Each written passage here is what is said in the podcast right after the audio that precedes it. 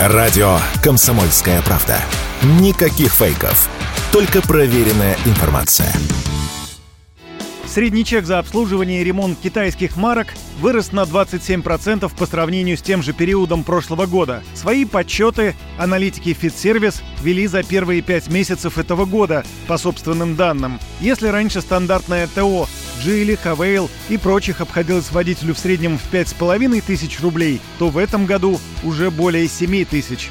Аналитики FitService назвали марки, которые чаще других бывают на ремонте – Лифан, Джили, Черри и другие. Член правления Союза автосервисов России Илья Плисов в разговоре с радио «Комсомольская правда» заявил, что удивлен цифре в 27%. По его словам, в 2022 году было значительное удорожание, но за текущий год цены вернулись на прежние значения если прокомментировать по китайцам, какой-то был значительный, там, от 30 до 55% рост на запчасти в 2022 году по сравнению с 2021, и обратно падение на 30-40%, фактически все вернулось на круги своя с небольшим плюсиком. Или, или примерно так же осталось. Поэтому сказать, что очень значимо выросли цены на запчасти даже по оригинальным продуктам мы не можем.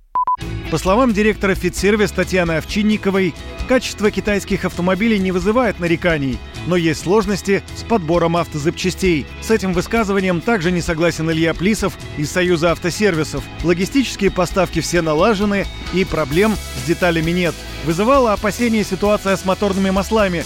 С российского рынка ушли основные игроки, но и с этим проблем сейчас тоже нет, заявил Илья Плисов масла могут стоить дорого, 2, 3, 4, 5, 7 тысяч рублей за, на замену, в зависимости от автомобиля, объема и дороговизны продукта, которым вы пользуетесь. На масляном рынке произошли заметные, конечно, изменения. Первая четверка ушла, Shell, Total, Castrol, Mobil, их нету. Второй эшелон, Ликвимоли, Матюли и другие, они не могут быть поставлены, вот начиная там с декабря фактически потеряли, потеряли рынок и в очень небольшом объеме вставляются на рынок. Но их заменили турецкие, турецкие, корейские, китайские продукты и также продукты российского производства, которые, в принципе, также оставили уровень стоимости для обслуживания на примерно том же самом уровне.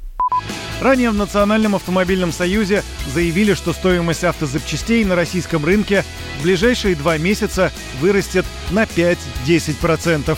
Это связано с колебаниями курсов валют. Юрий Кораблев, Радио «Комсомольская правда».